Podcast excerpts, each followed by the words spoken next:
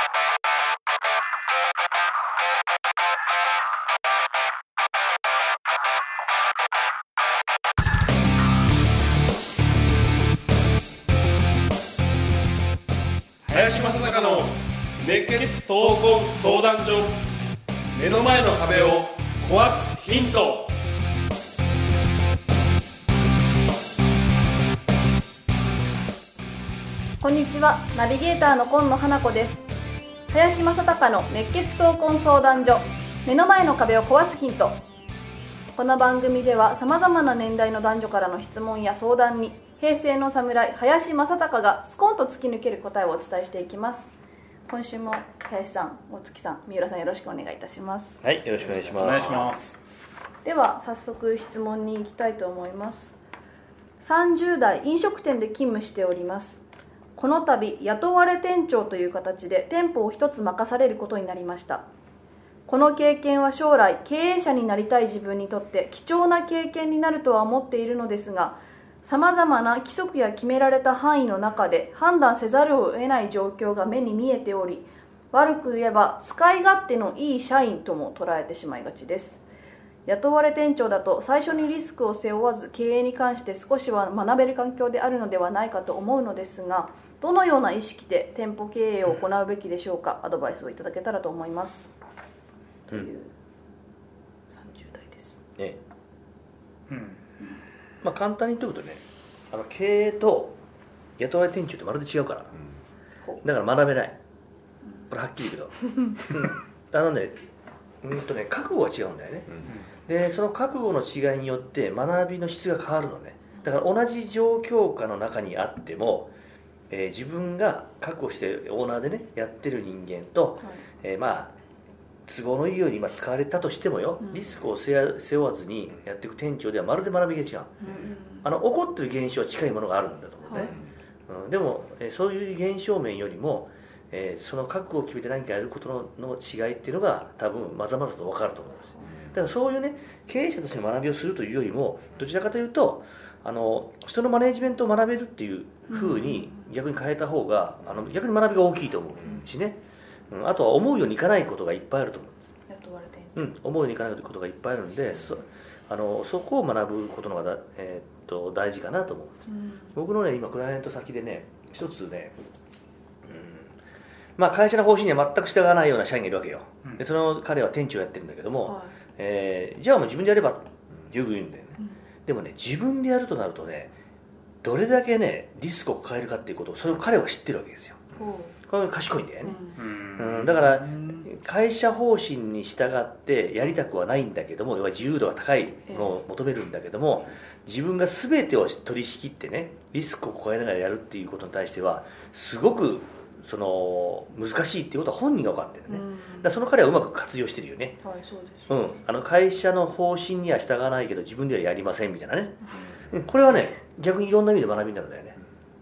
ああのそれはま何の学びかというと、会社の組織の中に入ってずーっと会社の中にいる人っていうのはそういう人間もいていいんだよ。うん。H が聞いたね、はい。うん、ちょっとこのわ悪く言うとこの、えー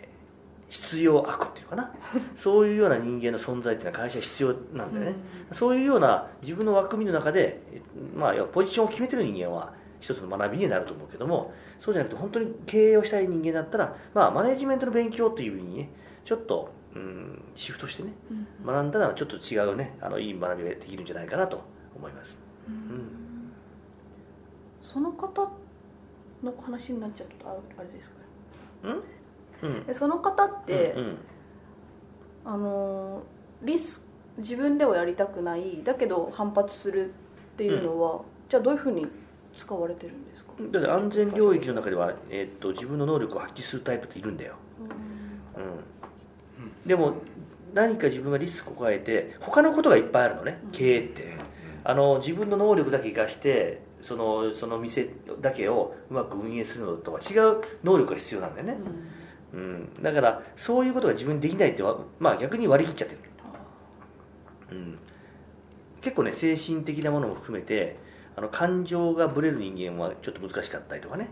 うん、まあ人にやっぱりこの働いてもらうっていうのはちょっと違う視点で見る必要があるんでね、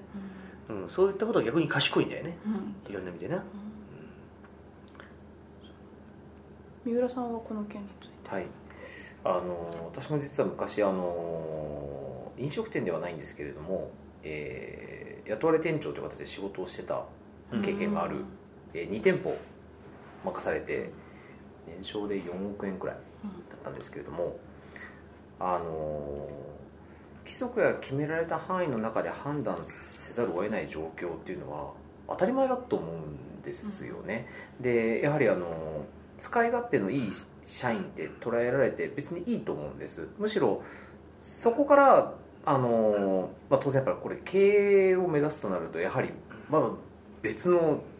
やっぱさっきの覚悟って話がありましたけれどもやはりあの私も20代半ばぐらいこの方とすごい近いニュアンスで仕事をしてた時があったことを振り返るとあの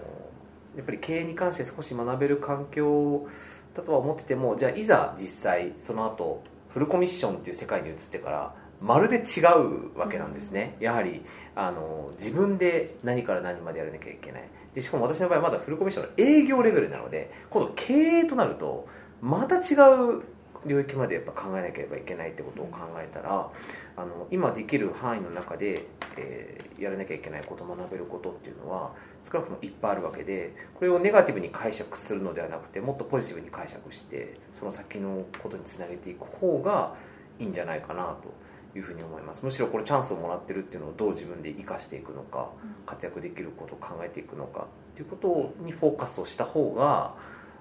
あの同じ仕事でも得られるものは全然違ってくるんじゃないかなっていうふうに思います経営者になりたいって書いてあるじゃないですかこの男性って。そのフルコミッション。なりたいと思うのは自由だと思いますし、なろうと思ったらいつでもできると思うんです。でも続けるってことが一番難しいと僕はやっぱり思うのであのなんていうんですかね。リスクを背負わずにそういう経験をさせてもらってるっていうのはものすごいありがたいことだと思いますけど。俊介さんは？これ2つあって1つはもう将来経営者になりたいんだったらもういつ店を出すかまず決めることですね、あ将来っていうあと漠然としてるね。漠然としてるんで僕もいや3年後だったら3年後ってもう決めた方がまず決めることとあとはまあやっぱこの店長をやらせてくれるっていうのはもしかしたらこの任されたってことはもしオーナーが知っていて将来店を出したい。で任せてくれたのかもしれないっていうことを考えるとじゃあこの店長という任された期間に何を学ぶかも決めることだと思いますね。まあ、さっき林さんが言ったようにオーナーっていう学び方はもちろんできないんであればただ店長っていう立場で学べることがたくさんあると思うんで何を学ぶかっていうこととあとはもう何年後に店を出すって決めると多分景色が変わるんじゃないかなと思いますね。この2点が僕は一番大事かなと僕から見てですね思います。あの似ていて非なるものっていうねこの経営者と、まあ、幹部とかっていうのが全然違うところがあってね。あの実際に、うん、全てのことをひっくるめて責任取るっていうのが覚悟なの、うん、でこれそれと幹部とかだと、はいまあこの部分は責任は取るけどこの部分は取らなくていいっていうのが必ず出てくるのね。うん。だからこあのこの彼がね本当に経営をしたいんだったら、えーもうすでに経営者になったつもりでいろんなことに対してチャレンジをした方がいいと。で、えー、とまず成果としてよ、はい。うん任された店が、えーまあ多分これ何店舗もあるんだろうけども、うん、非現実的にこの店舗に売り上げが上がらないと一人でやったら難しいと思う、うん、で大体経営やってる人間っていうのは自分一人でやったら、まあ、かなりのレベルでやるわけですよ。うん。他の人間とは全然違うレベルで。それでも経営すると、えーいろんな、まあ、全然違う学び,、まあ、学びというかね障害が出てきてそうでもないんだよ、うん、じ実はそうなってるんだよ、でフルコミッションの世界でも、えーまあ、今はね、えーちょうど、まあ、ソニーなんかでも、えー一人の営業マンとしてはす素晴らしいレベルの人たちも結構みんな出てるんだけども、なかなか出ていくとうまくいかないのはそこなんだ、うん、だから一人でうまくいくからといって、えーそれが経営になって何人もね人を雇用するということもイコール一緒ではないということね。だからそれだけハードルはやっぱ高いんだよね、でやるのは簡単なんだよ、うん。で別に独立するのも簡単だし経営者になるのも簡単なんだけど、えー実はそれをやっぱり長く続けるっていうのはすごく難しいことでまあ10年経ったらほとんど残ってないんだから、経営なんていうのは会社っていうのはね、うん、それぐらいあの腹を決めてやるようなとところだから本気でやりたいんだったらまあ例えば普通の店の倍を上げるとかね、なんていうことにいやそんなの無理ですなんて思った瞬間全て終わるよ、なそういうような覚悟でやるんだったらその経営者としての学びもできるかなと。思う、そういう意味じゃねあのまだ30代でこれからなんでね。ぜひともそういう学びをしてもらいたいし逆に腹を決めてやるっていうことがどれどれだけパフォーマンスが上げられるかこれを楽しんでもらいたいですね林さん、お月さん、三浦さん、ありがとうございました。はいありがとうございますありがとうございます。この番組ではリスナーの方々からいただくご質問を募集しています。自分の人生や日本社会のことなど林正孝に聞きたいことをどしどしご応募ください。ご質問はインターネットで熱血闘魂相談所と検索。すると Facebook のページがヒットしますのでそちらにアクセスしていただき、えーメッセージボタンをクリックして質問を送ってください。ポッドキャストの他にも YouTube でも聞けるようになりました。